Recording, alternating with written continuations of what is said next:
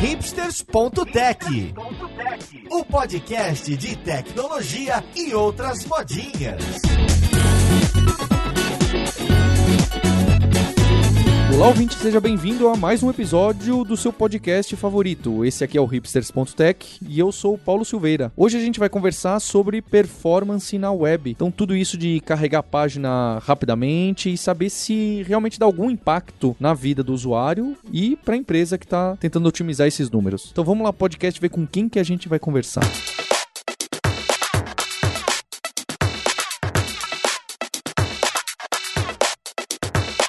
essa conversa de hoje, eu tô aqui com o William Bruno, que é head de back-end na Beleza na Web. Como você tá, William? Tô tranquilo, Paulo. E junto com ele, que deve ser seu inimigo mortal, o Franklin Javier, que é head de front-end na Beleza na Web. Como você tá, Franklin? Tô bem, cara. E também estamos com um dos seres mais míticos da performance na web, que é o Sérgio Lopes, meu co-host, que trabalha comigo aqui na Kaelo e na Lura. Como você tá, Sérgio? E aí, Paulo? É um assunto bom aí. É o que eu mais gosto de fazer depois de falar mal das coisas, né?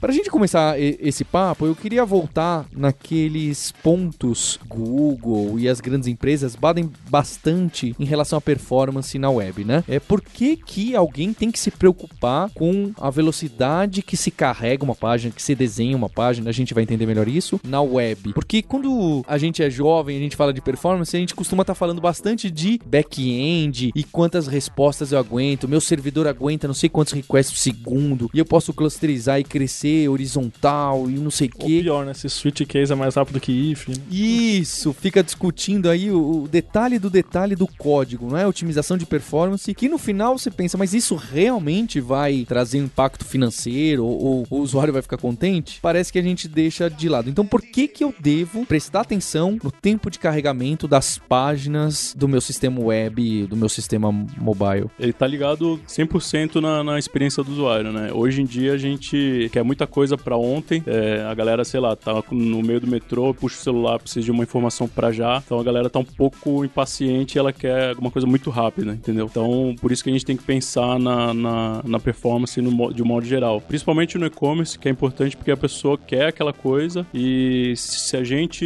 entregar uma página lenta, carregando com imagens pesadas e muito JS, muito HTML, acaba aumentando a fricção para ela resolver aquele problema que é, de repente, no nosso caso, é, sei lá, comprar um shampoo comprar um perfume. Às vezes ela tá no meio do metrô, quer, quer fazer uma compra rápida e acaba essa velocidade acaba impactando na, na experiência do usuário. No final das contas, é tudo a experiência do usuário. Eu lembro que o Sérgio Lopes uma vez que me disse que assim que a preocupação com performance dessa do front-end já não era mais um quesito de engenheiro, hacker que quer fazer um negócio legal. Era a experiência do usuário, né? Faz parte total de se esse site é fácil e bom de usar, a velocidade com que você responde pro usuário é, é fundamental, é uma métrica mais do que importante. Ninguém vai ficar querendo comprar um tênis no e-commerce se ele clica e demora um ano para a página carregar e para ver a cor do tênis, certo? Aí, acho que tem vários desses é, e-commerces, acho que vocês devem ter números também parecidos, que mostram que existe uma relação direta entre a performance e a taxa de conversão final. Então, é, não é só a gente falar a ah, performance é bom para o usuário, a usabilidade, não é só deixar o usuário feliz, é deixar o usuário feliz para ele abrir a carteira com maior frequência. Então,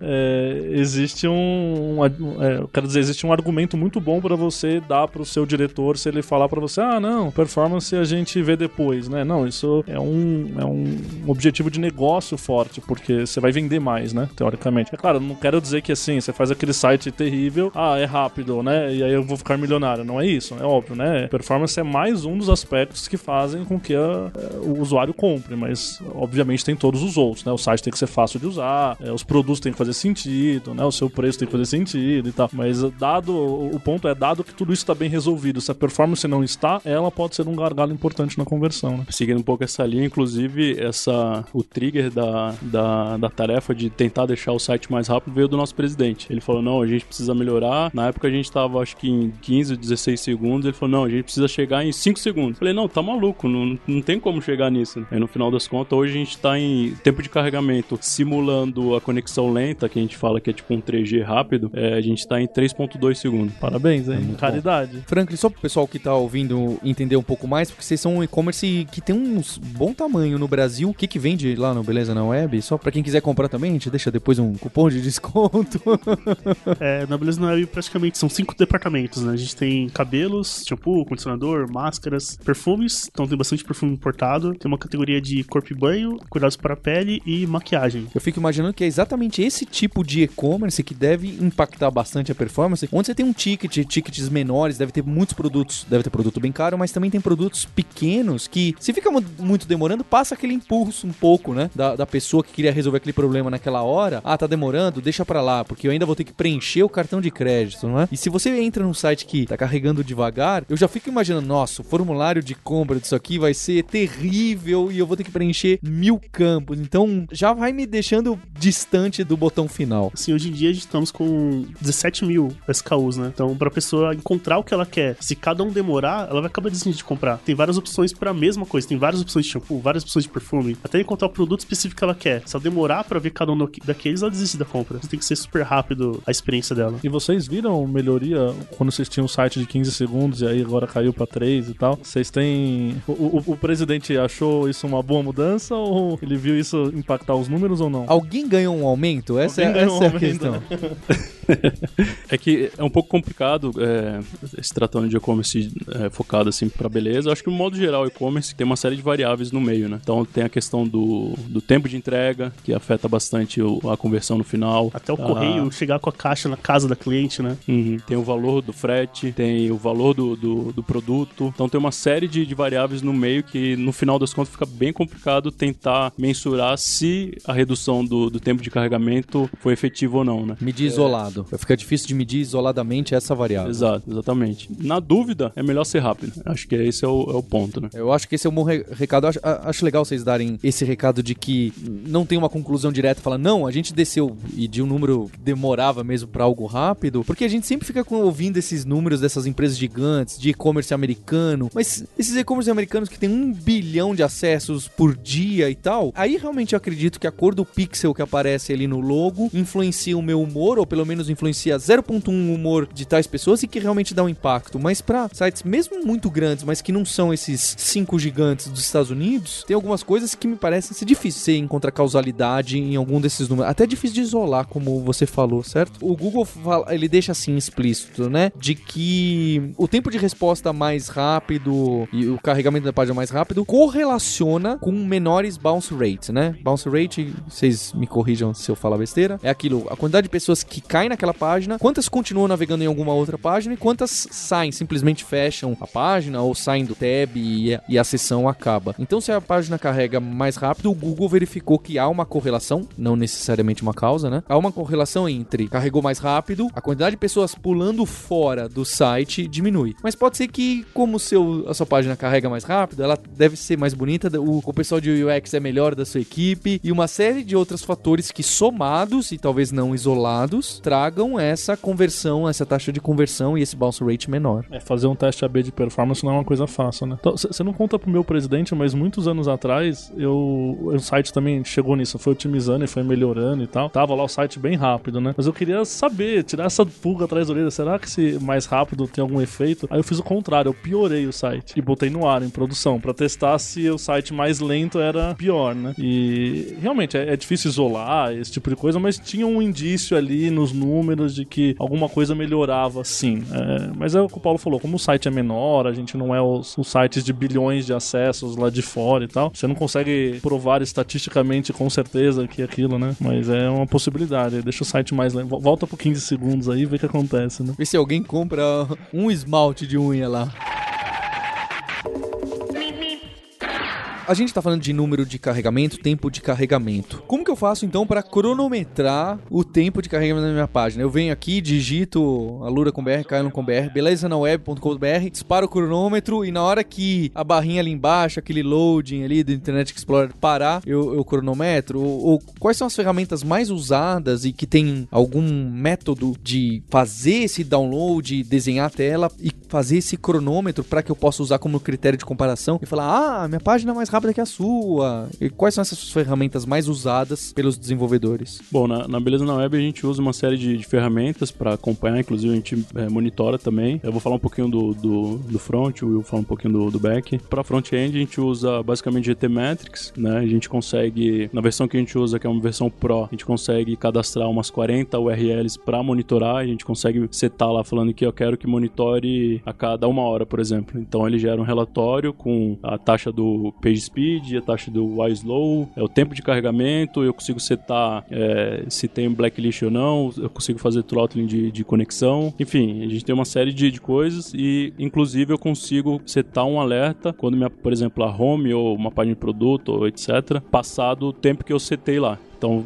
vamos supor que eu coloque lá que eu não quero que passe 3 segundos. Se passar, ele vai me mandar um e-mail dizendo, opa, aconteceu alguma coisa aí. Bacana. Então, esse aí, como se chama? GT Metrics? Isso, isso. É uma ferramenta paga, um SaaS, que eu vou lá e, e me cadastro. É, tem a versão free dela, é, mas tem algumas limitações, não lembro de cabeça agora, mas a gente usa a versão Pro que tem todo esse lance de cadastrar várias URLs e tal. E aí você citou que internamente ela usa duas ferramentas aí que eu acho que nós, seres humanos aí que não estão tão afundados, nisso já ouvimos falar. Esse E o, o Google Page Speed, né? O Speed, não sei, cada hora muda de nome. Essas ferramentas eu poderia agora colocar de graça lá, coloco o meu site www.hipsters.tech e vou dar uma olhada para ver quanto tempo que carrega, é isso? Isso, basicamente isso. Com a versão free, você precisa primeiro cadastrar, você faz um cadastro e você consegue colocar inclusive a, a região que ele vai fazer o teste. Então, por exemplo, a gente seta lá para rodar o teste no, nos servidores de São Paulo, por exemplo, porque tem toda a questão de DNS etc. E a gente monitora todos os concorrentes com a mesma configuração, né? Batendo no servidor de São Paulo, com a lista de, de CDNs cadastradas de cada um e essa monitoração a cada uma hora. Essas ferramentas, né, o iSlow e o Google PageSpeed, é, elas são bacanas que elas têm um relatório super básico, assim, do que você pode começar fazendo, né? Checklist que te indica boas práticas para melhorar seu carregamento. Então, a primeira coisa para você começar a mexer na performance do site, olhar para esses dois relatórios, né? iSlow e Google PageSpeed, resolver o que ele vai apontar para ti. Ele vai falar, é, você tá com muito JavaScript JavaScript, tá com muita tag script carregando, bloqueando a página, tá com muito elemento HTML. Tem várias boas práticas nesses dois caras que já te ajudam a melhorar a performance. E eu vou dizer que melhora aí uns 80, 90% do tempo de carregamento. Se você seguir a risca o que aquele checklist fala, que é bem antigo, inclusive bem eficiente, já resolve boa parte do gargalo de, de performance. Pensando em performance, assim, é, a maior parte do tempo do carregamento, né, ele se dá no front. Pouco tempo, assim, é gasto no back-end. É, a gente considera o back-end até o first byte, até vir o primeiro abertura de tag HTML HTML ali. É a parte que você tem mais dificuldade de otimizar, porque pouco tempo você gasta ali.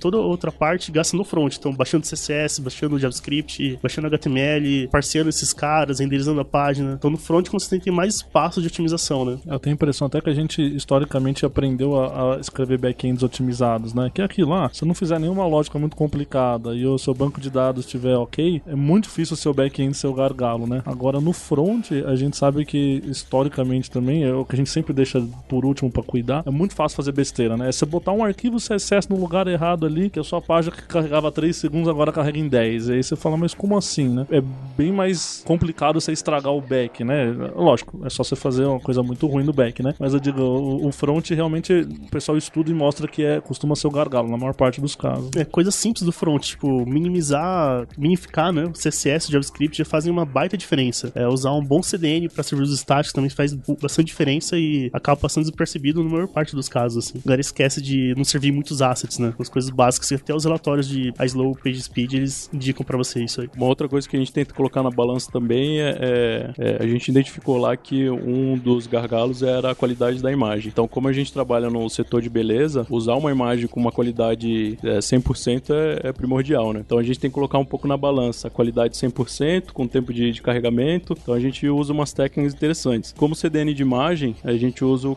Cloudinary. Então, via URL a gente consegue transformar do jeito que a gente quiser, via on the fly, assim, né? Então, a gente faz uma série de experimentos. Uma coisa interessante que a gente conseguiu fazer é, tipo, pegar o tamanho da imagem, é, vamos supor que eu tenho um billboard lá, que é um, um banner de ponta a ponta no meu site, que ele tem um breakpoint de 980, por exemplo. Então a gente sabe que o tamanho do, do breakpoint acaba em 980. Aí o que, que eu faço no Cloudinary via On Demand? Eu pego o dobro dessa imagem, peço para ele vir vezes 2, coloco a qualidade em 50%. O tamanho da imagem vai reduzir em quase 40% e a qualidade vai ser imperceptível. Em contrapartida, no relatório ele vai acusar que tem A um imagem é muito grande. que a imagem é muito grande, que eu poderia reduzir ela, só que a gente testou e viu que realmente o tamanho da imagem diminui cerca de 40% e, e a qualidade assim é imperceptível. É, com performance o cobertor é curto, né? Você puxa de um lado, você descobre o outro, né? Então, você coloca uma imagem desse tamanho, você diminui, por exemplo, o tráfego, mas você aumenta o consumo de memória, por exemplo, porque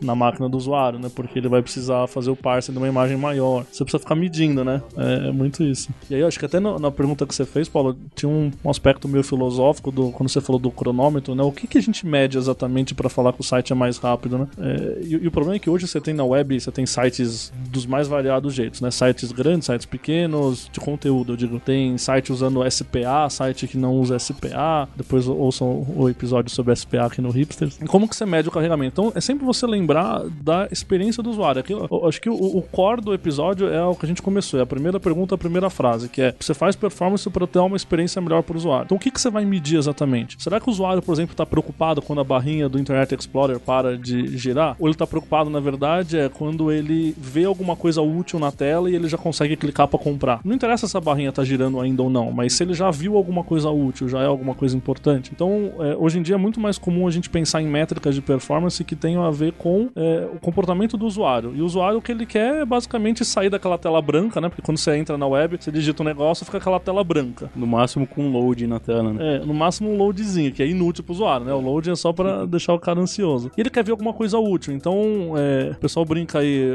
é, é, você pode medir quanto tempo você demora pra mostrar algo útil pro usuário, né? Até no PageSpeed a gente tava vendo aqui em off, tem uma métrica deles lá, né? Como é que era? O FCP, né? Que eles FCP, colocavam, isso. que é, na prática é isso. Quando o tempo você demora pra mostrar algo útil? Ah, mas o meu site é gigante, ele não terminou de carregar a imagem que vai mostrar lá no rodapé. Tá, mas é a imagem do rodapé. Não interessa muito se o tempo total de carregamento tem 40 segundos. O que importa é em 3 segundos, em 2 segundos eu consigo mostrar algo útil, né? Então essas ferramentas automatizadas elas estão cada vez mais tentando medir isso. Por isso que às vezes até usar o cronômetro aí é meio difícil, né? Porque você precisa é, alguém olhando essas métricas, são métricas mais elaboradas. Né? Falando um pouco dessas novas métricas, tem uma ferramenta interessante que a gente usa também para medir, que chama Lighthouse. Ela, inclusive, contempla essas novas métricas. Tem, tipo, TTI, que é Time to Interactive, alguma coisa assim. Falando nessa linha de, de novas ferramentas, tem uma ferramenta que a gente usa que chama Lighthouse. E nela contempla essas novas métricas. Tem uma tal de Time to Interact, Input Delay, se eu não me engano, que é, tipo, o tempo que o usuário consegue interagir após o, o carregamento da, da página. Que isso é mega interessante. Inclusive, no, no, no próprio- na própria documentação do Google, tem um vídeo que mostra o site da Amazon e algum outro site que eu não lembro, tudo versão mobile, né? Que a gente já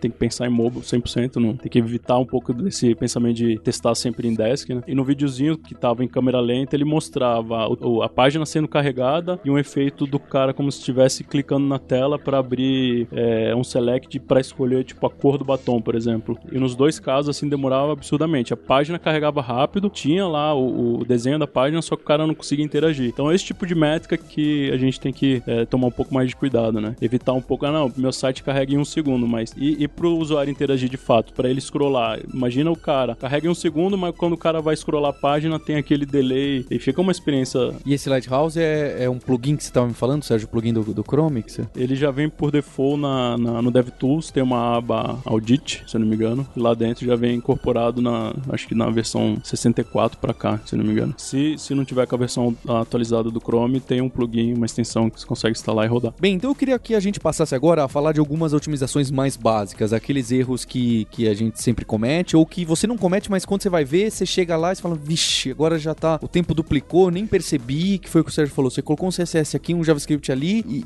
e aí o seu tempo de, de loading para dar essa primeira pintura na tela aumentou drasticamente e tudo piorou. Quais são aí as, as principais dicas, as, as mais triviais, o, o que, que vocês enxergam muito aí que estão vendo sites comendo bola? Dá pra começar primeiro com o lazy load, né? É, você trazer pro usuário só o que ele tá vendo naquele momento, né? No tempo que você carregar uma imagem lá do footer, se muitas vezes o cara nem chega a scrollar até o footer. Então você deixa aquelas imagens ali que estão para baixo da primeira quebra, tudo com lazy load para assim o cara scrollar até ali, ela começa a carregar. Não tem porque onerar o primeiro interact do cara naquela que ele tá vendo com uma coisa que ele não chegou ainda. Então lazy load é uma das primeiras coisas a fazer assim. Um parênteses aí, voltando um pouco esse lance de, de colocar na balança entre a qualidade e a experiência do usuário com a velocidade, né? Lá a gente não costuma colocar lazy load na, nas imagens da primeira quebra. Então é sempre a partir da, da, da primeira quebra. A gente coloca aí um, uma altura de, sei lá, 800 pixels e, e a partir daí a gente coloca lazy load. Inclusive, um, um dos gargalos atualmente é a imagem de, de billboard, que é a imagem grande que aparece na primeira quebra. Ela é um, um, um gargalo forte na, no tempo de carregamento. Mas, como a gente coloca na balança entre a experiência do usuário e performance, a gente preferiu não, não afetar a experiência do usuário nesse caso. É porque a ideia de não colocar na primeira quebra é não deixar a página pular pro usuário. A gente não quer que o site, que ele veja o site sendo montado, assim. Uhum. Não quer que pisque na cara dele. Ele quer ver pronto já. É até uma brincadeira que a gente fala que é para evitar o Highland Shake na tela, né? é, tem um pessoal que usa até aquelas estratégias mais, mais avançadas, né? não sei se para sites não gigantescos vale a pena. Aquilo que o Facebook já finge que tem o desenho de uma, de uma história, né? O Instagram finge que tem uma imagem, mas na verdade é um HTML estático uhum. total que ele fala assim, bem, depois que essa SPA puxar lá do, do back-end e eu souber o que colocar, eu coloco. Mas só pra você acha que, opa, a app abriu, mas na verdade não tem absolutamente nada. É, é tudo client-side ali de, de mentira, certo? É, esse me parece. É, mas isso prova que a performance é usabilidade, né? Exato. Então você faz alguma coisa para enganar a percepção do usuário. É, eu acho que assim, no fundo, até o tempo de relógio da performance é muito menos importante do que o tempo de sensação, né? Então, teoricamente, performance era até alguma coisa que você deveria perguntar pro seu usuário: meu site é rápido, sabe? E não medir, porque medir às vezes não, não transparece esse tipo de coisa, que é, é usa alguns truques para dar a sensação para ele de que aquilo é mais rápido e é o suficiente, sabe? Se você encara como o X mesmo e não como engenharia, isso abre bastante a mente para você olhar mais pro usuário mesmo. Né? Inclusive tem um, um nome que eles usam para isso, que é quando você roda uma ferramenta tipo GTmetrix, Lighthouse, eles chamam de teste sintético, que é para ver o, o, a performance a nível sintético mesmo, né? Tem o Run, que é o teste real com o usuário, né? O, a gente usa o New Relic para tem a versão APM, que é do Node, tem a versão browser, que ele testa realmente a performance que o usuário tá, tá sentindo ali, né? Então é uma série de Macs, tem um, um dashboard bonito lá que a gente consegue entender realmente o que o usuário tá passando por ali. Uma coisa é você testar no, no MacBook Pro de última geração com a internet direto no cabo, outra coisa é o usuário no meio do metrô com 3G lento, com celular de 300 reais, né? Então ele coleta, ele mostra num dashboard o que realmente o usuário tá passando por ali. Então, beleza, vai pelo teste sintético para ter uma noção, conseguir enxergar e resolver o que tá enxergando e depois você aplicar uma ferramenta dessa que vê realmente o, o, o, o teste real, né? Essa, então tem essa da gente não precisar carregar tudo o que acha que precisa. E essa que o William tinha citado no começo do programa de minificar o JavaScript, o CSS e até de certa forma compactar a imagem. Quão importante é, quão fácil é? Eu acho que existe um, uma coisa meio até intuitiva para as pessoas, né? Você quer deixar a página mais rápida, você tem que deixar ela menor, menor em peso, né? E peso é o quê? O que, que mais demora? É você, a hora que você conecta lá no seu navegador em algum site, ele tem que baixar bytes para poder mostrar a página. Acho que é meio intuitivo a gente pensar que quantos menos bytes você baixa, mais rápido a página vai estar tá pronta para ser exibida, né? Então você tem uma categoria de otimizações que entram nisso, diminuir o volume de dados trafegados, né? É, nisso é legal lembrar, por exemplo, do gzip, quando é uma otimização bem simples do servidor assim, que o browser entende, que é compactar os caracteres que estão vindo. Nós testamos, por exemplo, é, minificar o HTML. Eu gastava muito servidor para minificar HTML e não ganhava nada, porque o gzip já fazia aquilo para mim. Então, o gzip já pegava todos os caracteres espaço em branco e transformava em uma coisa muito pequena. Então, não valia a pena eu gastar tempo de servidor minificando HTML se eu não ganhava nada de performance no fim da, com aquilo. Nem sempre você minimiza tudo assim, tem que você minimiza, o que, que faz sentido, o que, que não. Que no nosso caso é um pouco diferente, que a gente não é um site estático, né? Então é diferente de, de, sei lá, montar uma SPA com React, que ele gera o build e o HTML básico que ele tem ali para que a gente chama de App Shell, ele minificar e entregar já minificado, né? Como no nosso caso é um, é um site dinâmico, com Node, etc. O preço do produto pode mudar, o estoque daquele produto tem que tirar o botão de compra para o usuário não tentar comprar um cara que não tem mais estoque. Então, eu tenho que montar aquela página toda vez que o usuário pedir ela para mim, ou com um cache muito curto daquilo, para não oferecer um produto que não tem mais disponibilidade ou que o preço mudou. Então, como tem que ficar montando aquilo toda hora, minimizar aquilo toda hora é muito custoso, é, a gente mediu e não valia a pena o HTML, o gzip já fazia aquele trabalho para mim. Agora, pro CSS JavaScript, isso faz sentido, isso a gente deixou. Que eu fiz em, em dev, assim, na hora do build, eu minimizo os assets e já mando prontos. Essa minificação é aquilo de tirar espaço em branco, mudar nome de variável para um nome pequenininho e Tirar comentário. tirar comentário para deixar mais, mais compacto. Então isso diminui bastante volume. A mesma coisa imagem, certo? Porque às vezes a gente gera umas imagens aí, esses tem uns JPEG, uns PNGs aí que estão gigantescos e que não precisava de tanta qualidade, que podia comprimir um pouco que você não ia perceber, e que algumas dessas ferramentas bem simples, você joga lá, ele sai o- a outra versão em, em PNG e que eu posso substituir, certo? É, pensando no, no portfólio, seria basicamente isso. No nosso caso é um pouco mais complicado porque tem todo esse lance de catálogo de produtos, uma, uma equipe é responsável por cadastrar um novo produto, preencher todas as informações do produto, subir imagem, e aí tem um serviço que sobe imagem no, no nosso CDN, que a gente usa o Cloudinelli, como falei. O Cloudinelli te entrega todo esse poder de poder transformar ele on demand. Então, por exemplo, eu consigo pegar uma imagem de alta qualidade e mostrar para o usuário exatamente no tamanho que ele precisa, na extensão que o browser suporta. Hoje a gente tem um WebP que, que, é, que é bem mais otimizado, então o Cloudinelli faz todo esse trabalho de identificar o que, que o browser suporta e entrega o tipo do arquivo já exatamente pensando em performance, assim. O WebP é aquele formato de imagem que o Google tenta, tenta fazer todo mundo usar e que é um pouco menor e melhor que JPEG PNG, é isso? Isso, isso. Thank you.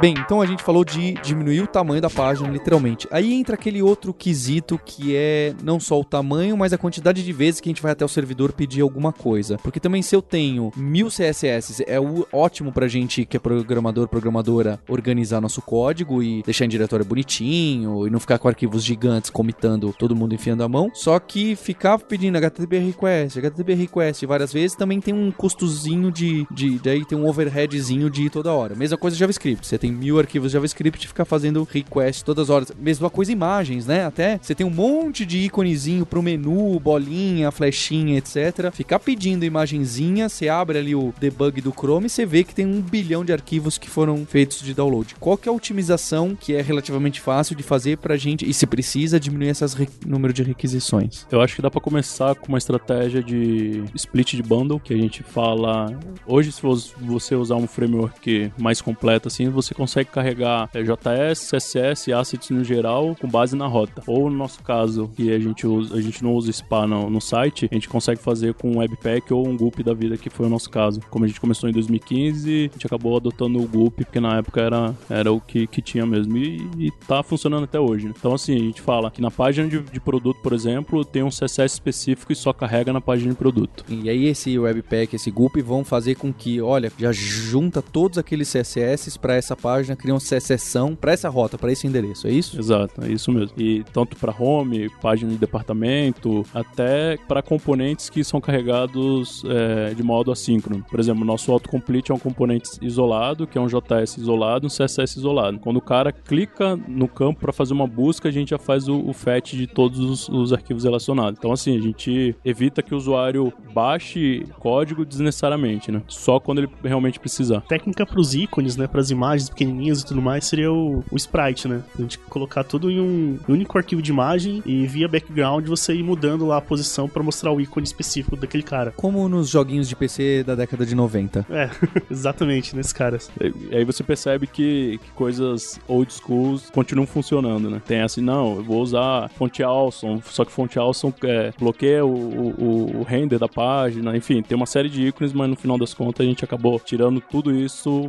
e optando por Sprite, que a gente viu que era bem mais performático, né? E é meio que uma troca, né? A gente, como ser performático, a empresa inteira tem que trabalhar pra isso acontecer. No começo do site, a gente usava duas fontes personalizadas. Usava Open Sans pra texto corrido, Open Sans, E mas Comic outra pra Sans. títulos. Não, Não, Comic Open, não, Comic não, né? Comic não rola um site, site sério, né? Então eu usava Open Sans, que é uma fonte gordinha assim, sem serifa, e eu usava uma outra fonte com serifa pros títulos. Só que o carregamento das fontes, do Font Family, ele, ele é problemático, ele bloqueia, ele trava a renderização, ele pesa pro browser, né? Então é mais arquivo pra ele, baixar, é mais CSS pra ele parsear, mais processador que vai usar da máquina. Então a gente vendeu pro designer também. Cara, me ajuda aí, usa um Tahoma que vou conseguir entregar melhor performance pros usuários se você não inventar fonte aqui. E, e fora também que tem aquele efeito de flash, quando carrega uma fonte nova, ele vem uma fonte tradicional e depois, quando é carregada uma nova, ele fica tudo branco e depois aparece uma nova fonte. Isso pra experiência do usuário é bem, bem chatinha. Eu gosto quando você fala do. Por exemplo, você convencer o designer de usar outra fonte, porque realmente quando tem uma cultura de performance na empresa, né? Como o caso de vocês, né? Veio a ordem lá de Simão, né? Porque performance não é só um aspecto Uhum. de, de engenharia, né? Você tem o design performático, né? Você, dependendo do que o cara inventa lá no design, não existe código que faça mágica que aquele design vai ficar lento, né? Então, você convenceu o cara de que, poxa, uma fonte a menos, o design não vai ficar tão bacana, mas o site vai carregar bem mais rápido, né? Ou convencer de que aquela imagem não precisa ter aquela qualidade toda, que não, o designer sempre vai falar pra você que tem que estar em 100% num, num BMP, né? Que é o que vai dar mais qualidade, um TIFF, né? Aí você fala, não, veja bem, se a gente, né? Então, é, e tem que estar todo mundo no mesmo barco, né? É legal quando você consegue ter essa conscientização na equipe inteira, né? O design também, quando vai implementar alguma coisa, ter esse pensamento, né? De que o que ele tá criando impacta a performance, né? É, eu acho que isso tem que colocar na cabeça da- de todo mundo da empresa, não necessariamente da, da equipe de TI, da equipe de produto e tal. Acho que, que até a pessoa do saque tem que pensar que, ó, o site tá, tá demorando, ela tem que levantar a mão. Acho que isso faz parte de, de todo mundo, assim. Todo mundo que veste a camisa tem que ter esse pensamento, né? Tem que ter essa cultura em todas as empresas, porque eu sou um usuário também. Eu quero entrar num site, quero ver uma imagem de qualidade, quero ver um conteúdo bacana também. Não adianta pensar também só em preço. Obviamente que o preço impacta também no, no- na conversão, mas se tem um conteúdo legal, uma imagem boa, tiver um vídeo falando sobre aquele produto, como utilizar no caso de, um- de uma maquiagem, um batom, isso faz toda a diferença, cara. E, e se tiver um site lento pra isso, é, a usuária vai acabar optando por outro site. Um- Uma pergunta pro Sérgio, com o meu parco entendimento do HTTP2, o que que dessas otimizações, em teoria, se o meu cliente é HTTP2, o servidor tá só, ok, eu uso HTTP2, qual dessas otimizações não são mais necessárias? Porque, pelo que eu entendo, ele consigo agora no HTTP2, numa só conversa, ele já busca vários arquivos, então eu não preciso ficar fazendo outras conexões HTTP para pedir cada uma dessas imagenzinhas. Então, se eu tô usando HTTP2, pensa que daqui a alguns anos, poucos anos em teoria, todo mundo tá usando, eu preciso fazer essa brincadeira de sprite e colocar um monte de imagem dentro de um único JPEG? Ou esse aí morreu e imagino que talvez até outras otimizações morram? No HTTP2, o, o custo de se fazer um request é bem menor que no HTTP1, mas ele ainda existe. Então, bem no início do HTTP2 existia esse, esse- essa ideia de que, nossa, agora que a gente consegue fazer os requests em paralelo, sem um travar o outro e tal, a gente nunca mais vai precisar concatenar nenhum arquivo e pronto, né? A gente vai poder mandar mil arquivinhos pequenininhos e já era. E não, é- não foi bem assim. A hora que a gente começou a usar HTTP2 na prática mesmo, no mercado, o pessoal percebeu que assim, o custo diminui, realmente é muito menos custoso num ambiente HTTP2 você ter mil requests, mas ainda é melhor você ter menos requests. O ponto é que agora o HTTP2 te dá um pouco mais de flexibilidade, porque antigamente a gente tinha aquela cabeça de que, ah, no final eu preciso ter uma sprite, um CSS e um JavaScript. Você meio que juntava aqueles 100 arquivos CSS num só, porque era tão ruim no HTTP1 que você precisava juntar num só. O HTTP2 ele te dá um pouco mais de flexibilidade. Se você tiver dois, três, não vai ser tão grave. Se você tiver 500 CSS, vai ser grave, entende? Então ele te dá um pouquinho mais de, de espaço para manobrar. É, mas tudo isso, cara, você precisa medir, né? A gente fala em termos mega genéricos aqui no podcast, mas nem todos os 500 arquivos CSS são, São iguais, iguais. por aí. Tem gente com arquivinho pequenininho, arquivo grandão, tem gente que carrega coisa que não é usada na página, então entra naquilo que até o Frank tava falando antes de você carregar de acordo com a rota. Cada cenário é um cenário, mas o ponto é, o protocolo ele melhorou algumas coisas, te dá um pouco mais de flexibilidade, mas ainda continua valendo as regras de ouro, que são tem que trafegar menos dados, tem que ir menos vezes no servidor. São as duas regras de ouro de performance, sabe? Continua valendo. Então agora eu vou chegar na pergunta da que eu menos entendo mesmo, que é aquele negócio do JavaScript blocante ou não só JavaScript blocante. Então, o que que é esse negócio do blocante que o Google, essas ferramentas tanto apitam no site quando você coloca e que às vezes a gente usa algum, já, às vezes não é culpa nossa, a gente fala, né? É o JavaScript daquele outro site que eu preciso colocar aqui dentro que tá bloqueando a renderização. Então eu queria entender melhor o que que é que bloqueia, o que que não bloqueia e o que tentar fazer nessas situações de scripts bloqueantes. O que que é bloquear? É, Até agora a gente falou muito de otimizações que tem a ver com a comunicação de rede, né? Então você fala, ah, diminuir bytes, você tá falando de comunicar browser com servidor. Quando a gente começa a falar de bloquear, não sei o que, na verdade, no fundo a gente tá falando como que um browser interpreta todos aqueles dados que chegaram. Então, uma vez que eu otimizei o tráfego desses dados, então eu otimizei os requests, otimizei os bytes. O browser tem um punhado de bytes na mão, CSS, JavaScript, HTML, imagens, e ele precisa usar isso para desenhar alguma coisa na tela. Então agora a gente tá falando de client mesmo, de como o browser funciona. E eu acho essencial, é o próximo passo de, de alguém que vai trabalhar com performance, é entender como um browser funciona. Então, como que ele interpreta aquele HTML, como ele interpreta aquele JavaScript, o que que depende de um do outro. Quando a gente fala de blocante, na verdade é, eu não consigo, por exemplo, desenhar o HTML enquanto eu não terminar de executar o JavaScript. JavaScript. Então, na verdade, a gente está falando de dependência. Quando você entende quando o browser funciona, você percebe que ele precisa terminar de executar o JavaScript antes de, por exemplo, executar o HTML. Ou precisa terminar de ler o CSS antes de desenhar na página, entende? A gente até tem alguns, algumas, é, algumas coisas meio intuitivas que a gente sabe, né? Fala, poxa, realmente não faz sentido ele desenhar um elemento se ele não sabe a cor do elemento. Então a gente sabe intuitivamente que o CSS é um elemento que precisa ser parseado, executado, lido antes de a gente desenhar alguma coisa. Então a gente fala que ele bloqueia a renderização. E aí você tem um emaranhado de coisas. Aí dependendo do jeito que você faz a página, o JavaScript que depende do outro, que depende do outro, que aí o HTML tá ali no meio, aí o CSS de não sei o que, uma coisa depende da outra e no final você tem um, um grafo de dependências tão grande que o browser não consegue desenhar nenhum pixelzinho na tela antes de executar um milhão de código. Ele já baixou aquele um milhão de código, mas ele não consegue mostrar nada na tela porque você criou um grafo de dependências de execução. Entende? Então a gente tá falando de como o browser interpreta e executa. E aí tem um monte de detalhes aí nesse meio, né? E uma forma rápida de resolver isso é deixar tudo assíncrono. Então, é, primeira coisa, uma regra bem básica que resolve bastante é não misturar tag script com HTML. Então, o ideal é se tiver que colocar um script inline, coloque no footer. Tem um atributo novo chamado async ou defer, dependendo do, do, do browser, aceita em um, aceita no outro. Mas a ideia é tentar colocar esse atributo async, deixar todos os scripts assíncronos e não bloquear a página, por exemplo. Essa é uma forma de resolver rápida, consegue fazer em,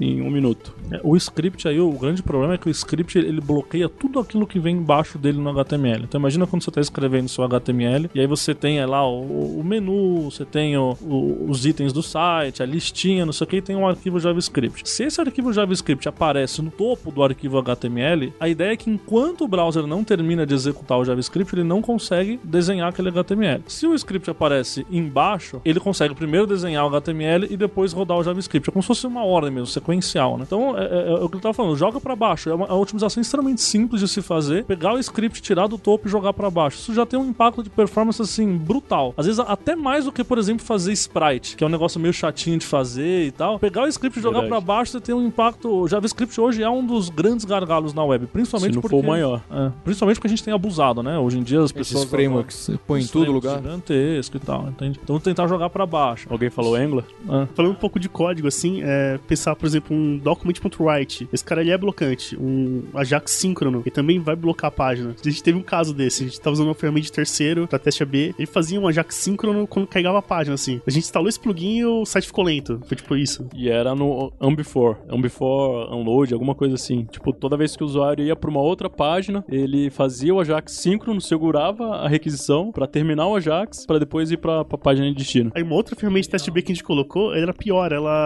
dava um opacity zero no body, né? Ele fazia o site todo ficar branco pra depois o site carregar. Que era pro usuário não ver a versão A, depois mudar pra versão B. Só que isso estragava totalmente a experiência, assim. Fazia o site piscar, entendeu? É. Verdade. O Sérgio sempre falou que pra fazer um teste AB bom tinha que ser server-side a coisa, justo pra não dar esse impacto, que é cada vez mais importante da performance pro cliente. É, Eu, eu já tuitei isso uma vez e foi meio polêmico, mas eu falo, qualquer ferramenta de teste AB client-side pra mim não presta.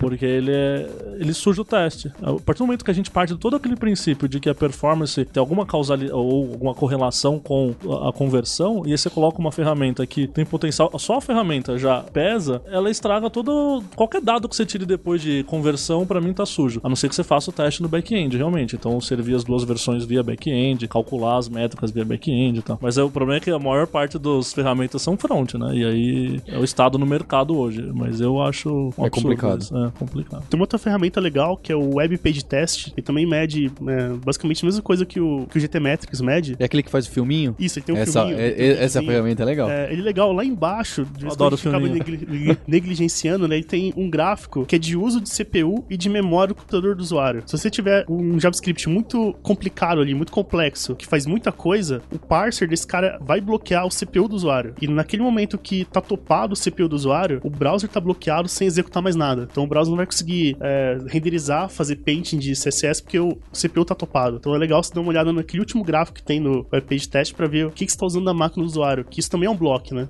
Você tá com muito parser acontecendo e o cara parou de, de executar assim, a página não tá interativa. Eu costumo falar que a performance tem vários aspectos, né? A gente acaba sempre lembrando de carregamento, mas não é só carregamento, é performance de como minha página roda, né? Então, quanto que eu uso de CPU, quanto que eu uso de memória. Antigamente, eu lembro quando a gente tinha os primeiros celulares, os smartphones, né? Vinha.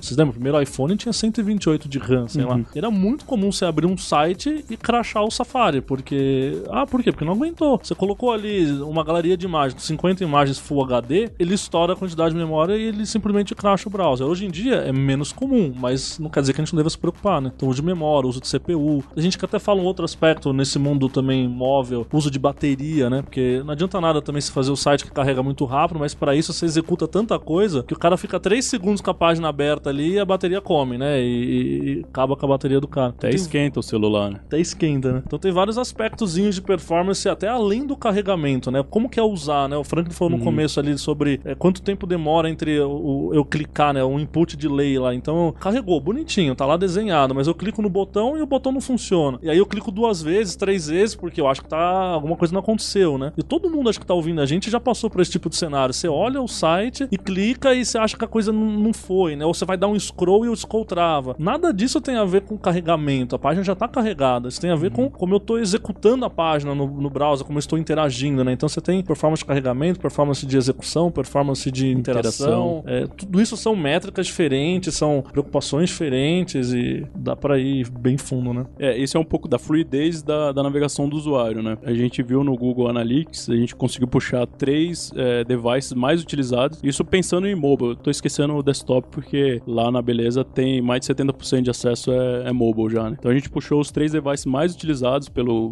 segundo o Google Analytics, e a gente comprou esses três aparelhos e, e a gente continua testando nesses aparelhos para sentir a dor que o usuário sente, né? Então não, não adianta o site ser mega rápido se para iniciar a interação na interface ali demora. Então a gente tenta ser o mais fiel possível de sentir a dor do usuário realmente, né? É, a gente faz é, é, melhorias e testa nesse device para ver como que é a experiência em si. Não adianta a gente simular, porque no DevTools a gente consegue simular um device mais lento, a gente consegue simular um, um mobile, a gente consegue simular a conexão da internet, mas é totalmente diferente de pegar um celular na mão, um celular de 500 reais, né, um Moto G, por exemplo, e realmente testar de verdade, né, sentir a dor do usuário. Essa que é a, é a realidade. Não foi o Facebook que um tempo atrás falou que eles, eles bloqueavam um dia por semana o Wi-Fi pra toda a equipe de dev e deixavam eles acessando só no celular? Porque Foi- foi o falava, Facebook você, mesmo. Você vai usar o Facebook, você tem que sentir o que, que é usar o Facebook no 3G e é isso aí, né? Então eles deram o celular ruim pro povo e bloqueavam o Wi-Fi um dia por semana no escritório pra, Ou mandava todo mundo pra Índia, né, que a É. conexão lá é bem precária, né. pro interiorzão do Brasil. Ih, gente, tem. Não Não precisa ir longe mesmo. precisa ir muito longe, não.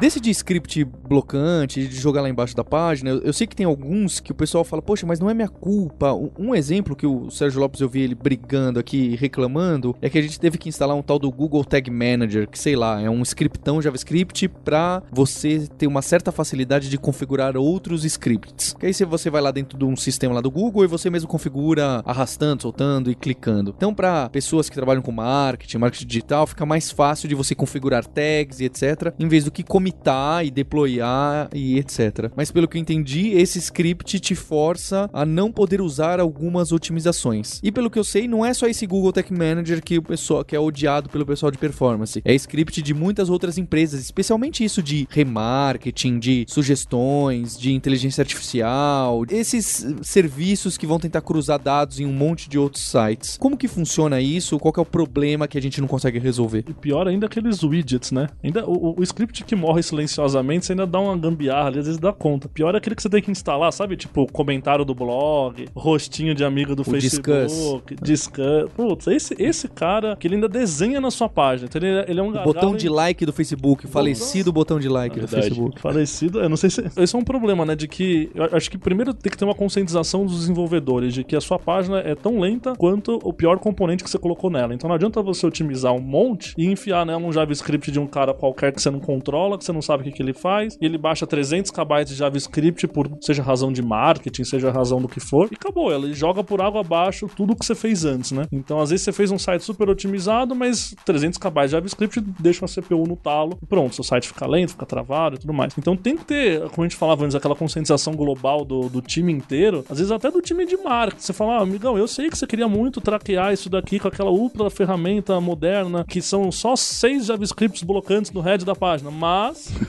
Isso tem um impacto, entende? Lógico, você não vai conversar com o cara de marketing nesse nível de JavaScript blocante, mas precisa ter essa conscientização de que cada uma dessas coisinhas a mais que você vai colocando tem potencial para deixar o site lento. Vários deles já carregam de forma assíncrona, né? A gente vai falar um pouco sobre isso, que é pior ainda, se, se não for assíncrona, aí acabou. Aí performance vai pro buraco, disponibilidade vai pro buraco. Se aquele serviço cai, seu site cai junto. Basicamente isso. Então, você tem que tomar cuidado, né? Carregar assíncrono. Mas mesmo assíncrono, dependendo do volume, putz, é, eu não sou realmente um fã do Google Tag Manager. Pensando nesses caras que carregam é, depois, por exemplo, um Can Recorder, né? Que é ferramentas que gravam a tela do usuário. Você fazer um heatmap de onde o cara tá clicando. Se você for colocar um cara desse, lembra de desligar depois. Você vai deixar aquilo ligado 12 meses do ano. Você colocou uma versão no ar, liga por, sei lá, uma semana, médio que tem que medir, desliga. Tem que você deixar um cara desse pesado ali o tempo todo. Se você não vai medir aquilo o tempo todo. Então, só faz o seu teste que tem que fazer, liga e desliga, sabe? Então, essa flexibilidade vai te ajudar na performance. Ou você esquecer script lá, vai só atrapalhar, né? É interessante esse lance do GTM, porque no- na documentação do Google ele fala pra colocar logo no head do, do HTML. E aí a gente acabou fazendo os testes de colocar tudo de forma assíncrona e com testes a gente acabou colocando depois do evento onload da, da página, o GTM. Então, tipo, o script GTM carrega depois do onload, ou seja, carregou tudo nosso bonitinho. Quando dispara o onload, aí sim a gente carrega o GTM pro GTM carregar o restante. Nessa brincadeira a gente acabou é, otimizando bastante porque tinha muito script de, de parceiro que onerava bastante a performance. Outra coisa que a gente mudou, que acabou melhorando, tirar o acesso do pessoal de marketing para publicar script e, e tags. Então a gente que controla isso também. O pessoal edita, faz o que tem que fazer e a gente faz um code review e aprova ou não. Isso fez bastante diferença no final das contas. E assim, se eles injetarem um novo script de parceiro e esse script não tiver o atributo async, por exemplo, a gente dá um deny, por exemplo. já mata toda a vantagem do Tag Manager. A vantagem anunciada do Tag Manager é essa. Ah, o cara do marketing vai lá e ele mesmo coloca. Mas eu acho isso tipo um absurdo. Como que o cara do marketing tem potencial pra enfiar um mega de JavaScript na minha página sem me avisar, né? Então, na prática, a gente tem que olhar mesmo. Então, Tem uma otimização legal que é bem simples, assim, é basicamente HTML puro. Cada vez que você carrega um cara externo, um cara de outro DNS, o browser tem que resolver aquele DNS. E como a gente jogou o, GTM assíncrono, é, a resolução de DNS do GTM seria depois do download. Só que via uma tag link do HTML, eu coloco um link rel prefet, eu consigo antecipar essa resolução de DNS. Então, o browser baixa o meu HTML, já vai fazendo o prefet do DNS do Google Analytics, do Google Tag Manager, antes de eu pedir os scripts do Tag Manager. Isso é uma otimização legal que a gente traz uma partezinha que fica verdinha escura assim no web page test pra trás do script daquele cara. Então ele consegue carregar todos os DNS assíncronos antes de pedir o estático e depois ele começa a carregar o cara. Eu sei que vou precisar resolver aquele DNS, então já trago resolução pra antes. Basicamente, tudo que tem no Web Page Test a gente consegue ver no, no DevTools. Tem a abinha de performance lá, a gente consegue ver o waterfall, gente consegue colocar URLs na blacklist, por exemplo. Então, eu não preciso fazer um deploy para tirar um CSS, esperar o deploy terminar para depois testar no Web Page Test no GTMet. Então, no próprio DevTools eu consigo, em tempo de dev ali mesmo, fazer esse tipo de, de teste, né? Então, ver tempo de carregamento, consigo simular conexão lenta, consigo simular um, um device X, YZ. Então, tudo que tem no Web Page Test mais GTmetrix, você tem num, num DevTools da vida. O legal de usar essas ferramentas é que tem como gravar um vídeo, você consegue dar um play em slow time, você consegue monitorar a cada uma hora se passar do... tem o videozinho de fight, né? Manja, manja esse que você coloca dois sites assim, ele carrega ao mesmo tempo e vai fight, fight, fight, fight. Verdade. Bem, e, e um, um dos outros itens que essas ferramentas mostram, às vezes quando você coloca o seu site ali no Google Page Test, né, Page Speed, ele fala assim pra você: "Ah, mas espera lá, o seu back-end tá respondendo em mais de 300 milissegundos, o primeiro a primeira tag HTML. Quais são as estratégias mais básicas pra tentar melhorar um pouco o, o- imagina, sei lá, o, o back-end da homepage, vai? É, lá no Brasil na Web, a gente fez uma técnica que é cachear no servidor da ponta o HTML gerado. Então, antes de eu perguntar pro Node se eu tenho que renderizar um HTML, eu tenho um cache curto de 2, 3 minutos, o HTML gerado daquela página. Então, cacheio na memória do Nginx aquele HTML e já sirvo pro usuário aquilo ali. Se mudar, não, não é tão ruim assim aqueles 3 minutos, porque quando eu for pra próxima página, aquele preço vai estar atualizado. Meu carrinho, ele tá sem cache, então ele vai ter o preço correto. É, então, eu consigo segurar bastante da carga do servidor com o cache tudo do HTML gerado. Então, o meu próprio Nginx, que está na ponta ali, na frente do Node, antes das APIs, serve um HTML que eu já gerei uma vez, que vai ser o mesmo pro próximo usuário. Eu sou um grande fã de caches.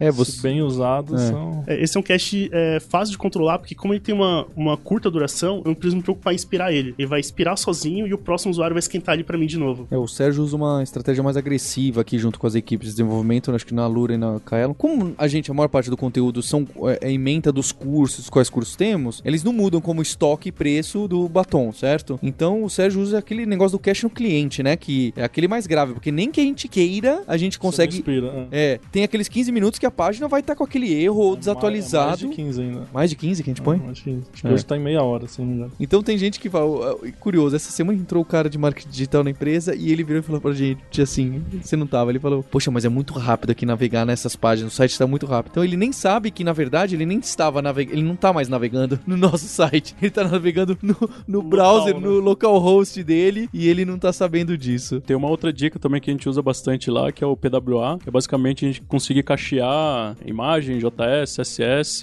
ou até o próprio HTML na máquina do cara, né? Você pode utilizar o Service Works para usar essa estratégia de, ah, eu quero cachear, sei lá, um JS por tempo de um mês, por exemplo. Ou se eu fizer um deploy novo e mudar a hash do assets, eu faço ele cachear de novo. Então, basicamente é, quando o usuário acessar aquela página de novo, como vai estar cacheado no disco do cara, é muito mais rápido. Aí tem, tem uma série de estratégias, só para não prolongar muito, tem uma série de, de estratégias no PWA que eu consigo, tipo, pegar primeiro do cache, em paralelo pego da rede e atualizo o meu cache. Ou posso pegar direto da rede e depois atualizo o cache. Fazer uma série de coisas e é bem interessante, cara. Bem, eu queria agradecer bastante o Franklin e o William pela ideia do, do podcast, que vocês mandaram e-mail. Eu gosto bastante quando uma empresa que tá fazendo um trabalho legal. O Sérgio já tinha comentado de vocês, que vocês faziam esse trabalho, tinha essa preocupação de performance com o X. Obrigado por terem vindo. E queria agradecer ao Sérgio Lopes aí. Sérgio, faz um, um jabá aí dos cursos que tem do online, de otimização. Ah, ouvi dizer que tem dois cursos muito bons aí, um cara gravou aí, não sei, era um tal de Sérgio, eu acho. Mas quem quiser, a gente fez, tem dois cursos na Alura sobre carregamento, sobre performance de carregamento, que a gente fala de todas essas técnicas de diminuir request, a gente faz mesmo, né? Como que faz aquilo de verdade, né? E fala de HTTP2, fala de JavaScript blocante, de assíncrono, de lazy load, de um monte das coisas que a gente comentou aqui. É, a gente sempre teve essas preocupações nos cursos, inclusive no presencial também, de quando vai ensinando um pouquinho do HTML lá no começo, CSS, JavaScript, já vai tentando guiar a pessoa um pouquinho pra falar, olha, a gente tá te mostrando isso aqui, mas quando você for criar o sistema, fique atento, porque você não pode ficar fazendo esse tipo, esse tipo de coisa. Acho legal a gente, não dá pra você ensinar uma pessoa do zero todas essas táticas, que não conhece nada de front-end, por exemplo, mas eu acho que é bacana você já ir colocando a sementinha de, ó, tá vendo que isso aqui ficou muito grande, essa imagem, etc. Acho que É, as, muito as, ma- as mais iniciais ali, a gente fala desde o início, né? Do, do- acho que o curso de HTML básico a gente já fala, tem que minificar o CSS. É, exato. Que é daquele que não dá muito trabalho e é importante, né? Mas quem quiser se aprofundar mais, tem essas duas, esses dois cursos aí. A gente vai deixar também alguns links que o Franklin e o William deixarem pra gente aqui, do que vocês fizeram, beleza? Tudo bem. É, aproveitando o assunto, inclusive quem ficou interessado aí na- nas nossas tecnologias, a gente tem bastante vaga, tanto de front quanto de back, infra, UX, QA, é, mobile, enfim. Tá junto com os links do Sérgio aí no hipsters.tech. Quem fizer os cursos parece que já ganhou. Já, já ganhou um app aí no- na entrevista, hein. Não? Com certeza, cara, pode procurar a gente. E não deixe de visitar o hipsters.jobs e a gente tem um encontro marcado na próxima terça-feira. Hipsters, abraços, tchau.